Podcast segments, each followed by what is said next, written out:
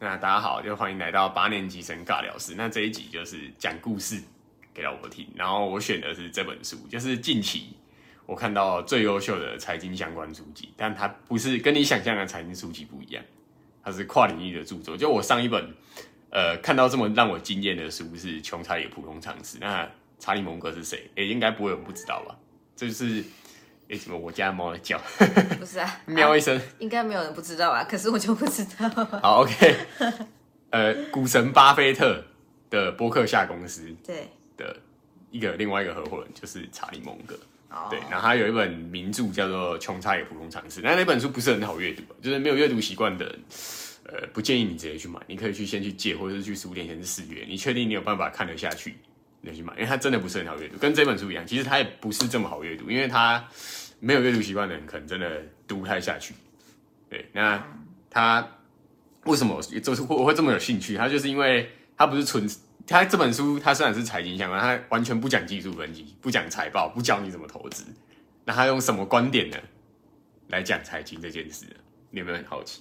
好啊，你讲。我跟你讲，他是用文学、历史、哲学来教你去看待风险与报酬这件事，就很屌。他从人物的角度，对，就是哎、诶像我大学念的是英国文学，所以为什么我那时候看到这本书，我会觉得哎、诶很蛮屌的。这个作者很博学多闻，一般那种念财经相关的人，他其实是不看文学书的。对，就是他用哎、诶例如莎士比亚《傲慢与偏见》这本这么名著的东西的小说的女主角，他们看待婚姻的角度来诠释，哎、怎么风险控管？哎、婚姻很需要风险控管。尤其是如果你是大富豪的话，你知道台湾的法律是，呃，婚后财产共有制，但如果你有签婚前协议例外，对，婚后财产共有制就是假设你是大富豪，啊，那你挑错对象，你就完了，因为假设在对方没有任何犯错，还例如出轨什么状况下，对，出轨那些当然法官会去判嘛，但是在正常分开的状况下，你的财产会直接被切掉一半。但我觉得通常那些大富豪都会签婚前协议啊。哎、那不一定，因为有可能当下在追那个女生的时候，他就为了要娶她，然后没有签婚前协议。对，所以正常来说，呃，一般的大富豪，他他都能身价几十亿，或是上亿、上百亿，这些人绝对都是精英，他们很难去做投资或生意。哎、可能一次赔掉，例如他身价一百，他一次他做过什么生意、投资什么东西失败，一次赔掉五十亿，不太可能嘛。啊，如果你把婚姻视为最重要的投资呢，就是这个一失败你就直接亏掉五十亿。对，所以为什么要从婚姻的角度来看待？对，那真的是蛮屌的一本书那你，觉得你有有亏吗？当然是没有啊，就算有也不敢讲嘛。对，那这本书就非常非常的屌，然后有很多一些呃国际的一些作家，就是那种很有权威性的各领域的来来写推荐文。对，那呃，我就直接讲几个重点，因为毕竟这个，我觉得有兴趣的人会自己去去买这本书来看的。对，然后就讲几个重点，就是有趣的地方，我们拿出来分享就好。对，还有讲到像呃，真奥斯丁他写的《傲慢与偏见》，哎，他开头脍炙人口的第一句话是说什么？拥有一大笔财富的单身汉一定都会想讨个老婆，这是全世界都知道的事吧？这不是我讲的，这是《傲慢与偏见》写的。对，那你要看他拥有多少财富才够资格娶太太呢？哎，因为大家都指望金龟婿的财富每年带来收益和伴随而来安全感，什么意思呢？这个是哎，我们又可以从生物学的角度来看。你看自然界哦，啊，例如猫咪，啊，例如母猫在择偶，如果是在野外，它们就会挑一只很壮的猫咪，因为看到太瘦了、尖嘴猴腮的，啊，他就觉得会饿死。所以，好，这个先，这个是从生物学角度来看，就是，哎、我们自天性就是，呃，不管是什么动物，基本上在择偶的时候，尤其是女性，他们会选择比较可以依靠的那一那一边。对，所以他就讲了，这个文学也带给我们一些呃一些想法。他就说，金贵婿的财富是每年带来收益和伴随而来安全感。那这个收益呢，就像投投资英国政府债券一样。哎，英国政府哦，在华尔街崛起之前哦，伦敦金融可能是全世界，就是现在当然你会说最最强大的是华尔街，那是因为现在是美国霸权。但在美国霸权以前，大英帝国，哎，对，金边债券是从这个起源出来，就是英国政府大家被视为是最安全的资产，英国政府大英帝国不可能日不落帝国不可能衰败，对，所以金边债券的意思呢，呃，它就是一个俗话说，我们就是讲不会违约的债券，然后每年给你带来稳定收益，所以它意思是哦，女生如果找到好的另外一半，就像投资了一个无限期的金边债券一样，每年给你很稳定的报酬率。哎、用这个解释方式呢，跟你直接去看金边债券维基百科的解释，是不是就差很多？哎，维基百科会怎么写？金边债券起源于英国政府，那哎、他就是呃，意思就是比喻为不会违约，然后可能每给每年带给你三趴五趴报酬率这样。哎、可是我用英像这本书，它就不讲这些，哎、不讲专业术语，他就直接说，哎、就像你婚姻一样，哭吧，超超好看的我。只能说找老公就是要找这一种。对，然后他说，哎、英国文学常常描述，哎、以前我在读英国文学的时候，我觉得这真的是把它当成小说来看，因为那时候我大学，那我觉得很多东西是，呃，例如年轻，或者是有些像我以前我还没当爸，我会觉得爸妈很烦，对，有些东西是随着年纪跟你的体验会会有不同的感触。那像我以前在看英国文学，哎、例如《傲慢与偏见》啊，还是《哈姆哈姆雷特》，我觉得是《白金记》之类什么的，我真的是把它当做小说在看，就是看故事。可是现在再回头来看，就觉得哎，蛮、屌的，这真的是名著，难怪是名著。对他就是讲了很多，哎、你可以从那些呃文学角色中的、女主角啊人性，可以探讨人性。对，那像这个作者就最厉害，他还把它跨领域来讲金融。对，他说，哎、像呃女主角伊丽莎白，对，那有一场就是呃《傲慢与偏见》有一场有史以来最让人尴尬的求婚中，就柯林斯先生追求《傲慢与偏见》的女主角伊丽莎白，对他死皮赖脸，对，他就说他而且还超自恋的，他就是跟伊丽莎白就是求婚了几次，然后还被拒绝，但柯林斯先生就跟你一样自恋，哎、胡搅蛮缠，对，我们这叫自信。对，然后呢，柯林斯先生呢，他是那时候在追，他就一再吹嘘自己的魅力。他说：“哎、你再想想，虽然你很漂亮，你有很多吸引人的地方，然后可能还会有人上门求婚，但是呢，很不幸的，你嫁妆太少。哎、在在那个年代哦、没有嫁妆，女生嫁过去是很恐怖的事。对，对，十九世纪的英国文学时代，对，那虽然你你就是因为这样太少就算你再可爱，再有很多优点，长得再漂亮，但我都不认为你拒绝我是真的，哦，我觉得你在欲擒故纵。他怎么有点讨厌啊？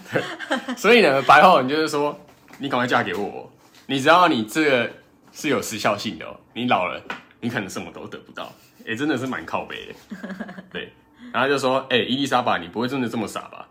哎、这句话并不是柯林斯先生说，是他妈妈跟他讲，他说伊丽莎白，你不会真的这么傻吧？他妈妈就警告他说，如果你像现在这样拒绝呃上门的婚姻，对，如果你有这么这么多的浪漫倾向。对，什么白马王子那些，对，那你可能永远都找不到老公啊。那等你八十后，我是养不起你哦，所以我警告你。对，然后伊丽莎白她妹妹也警告她说，女人在婚姻市场风险风险是很大的，所以你踏错一步就万劫不复。但是呢，伊丽莎白她爸爸哎蛮疼她的，他他支持她说，他就是支持自己的女儿嘛，所以他就去拒绝柯林斯先生。结果才过一天。柯林斯先生就用相同的理由说服伊丽莎白的好朋友夏洛特。哎，结果你你跟你就可以从呃这两个例子当中去看出哦，夏洛特跟伊丽莎白，如果你用金融的角度来看，他们对风险管理的态度不一样，就是所以市场上会有各种投资人。那我们来看夏洛特发生了什么事？他是比较讨厌冒险的人，所以对于柯林斯先生的现实作风就是。哎、欸，干我就是直接展现出林北有钱。对，那夏洛特就似乎适应的很好。他说，婚姻幸不幸福完全是看机遇，什么你情我爱、心灵契合，在寻找结婚伴侣的时候不适用。对，他就他就直接说出结论，啊，我这个人不浪漫，对我只想要有一个舒适的家。然后他觉得柯林斯先生人脉、生活状况、财力，他觉得嫁给他就是会得到幸福。好，总而言之呢，所以你就看出夏洛特就是第二个女主角，她就是对财务风险的厌恶。哎，有没有像是投资市场的风险趋避者？有些人他就是不爱风险的，那他会怎么做？他不选个股嘛，直接买 ETF 嘛，还例如 VT，我直接投资全世界，够安全的吧？除非世界毁灭啊，或者是直接买美国政府公债。哎，公债，啊你让政府的债权人总不会爆掉吧？哎，当然这个很难说啊，因为毕竟现在的金融环境就是建立在美国政府不会破产状况下。对你现在学的，例如什么资产定价什么有的没的，就是整个总体经济学都是围绕着，哎，就是美国是霸权哦。对，所以如果这件事真的发生了，会很严重。所以像我投资美国公债，哎，我老婆也知道，嗯，要账上亏了十几趴，而且你知道买现货跟买 ETF，对我是完全没怕，因为我就是觉得美国政府不可违约。但是如果哎，但是呃，这是离题了。可是如果你买的是 ETF，那不一样，那是另外一回事。对我指的是买现货这件事。对，你是美国政府债权人，它即便可能中间会有你资产价格的涨幅，可是你放到到期来说，你就是会是还本的。对，而且你每年都有利息。对，所以哎，夏洛特就很像投资美国政府公债这件事。哎，我不是说我是风险趋避者，但我现在越来越偏向这件事，就是因为结婚了嘛，有小孩。而我以前是一定是杠好杠满，我现在会做资产配置。对，那所以你就可以看出，哎，夏洛特跟伊丽莎白对风险的态度就是不一样。他觉得嫁给柯林斯先生就是一桩非常好的买卖。对那所以你就可以看出，同样面对婚姻市场风险，夏洛特选择的是安全离场，不想继续冒险；而伊丽莎白选择是继续冒险，她盼望有个 romantic 的好结果。对，那所以你就可以看出，哎，这个真的非常非常有趣。好，那呃，他还用另外一本书来举例，就是英国小说家特洛勒普在《菲尼斯纷争》中的角色自然海芬海。对他也是，他他他就讲一句话。他就是说，哎，呃，婚姻这个东西呢，就是不不要只想着要浪漫的找到那个人。他说这个策略对婚姻来说实在太危险。他说你要怎么做？如果你是女生，听清楚了，对，哎，这不是我教的，对，但是年轻女生挺好，就是婚姻的态度是你要先做好准备，然后确保你。一一定会有一组对象可以供选择，这才是最恰当的策略。所以他怎么做？哎，就是自然爱分，呃，就是在那个呃自然这个人来说，他就是说，呃，我是先累积众多追求者，然后呢，他决定要结婚时就选择嫁给契尔登爵士。所以以金融术语来看待这件事，就等于是我设定一组选择权组合。对然后呢，你在适当的时机选择投资某一种资产，对，然后选择权组合可以让你静心的等待。哎，你选择权这个，如果你不懂这是什么的，那再说。对，你或是自己去 Google 一下选择权是什么。选择权组可以让你静心等待，看这些资产如何发展。那等你准备好以后再去投资，因为选择权就是你会拥有一个选择的权利嘛。对，那保证金的，就像你，就像他文学，他他。经营众多追求者，这也是一种保证金的概念，因为你先先付出保证金，这些心力就是你的保证金。对，那所以呢，这比你呃早早就决定某个项目，或者只是傻傻等待最后那个合适的资产出现来的哈。哎，意思就是你不要傻傻的等待。对，所以他意思要用选择性的概念来看看这件事。对，就是你要先付出一点心力，哎，例如保证金。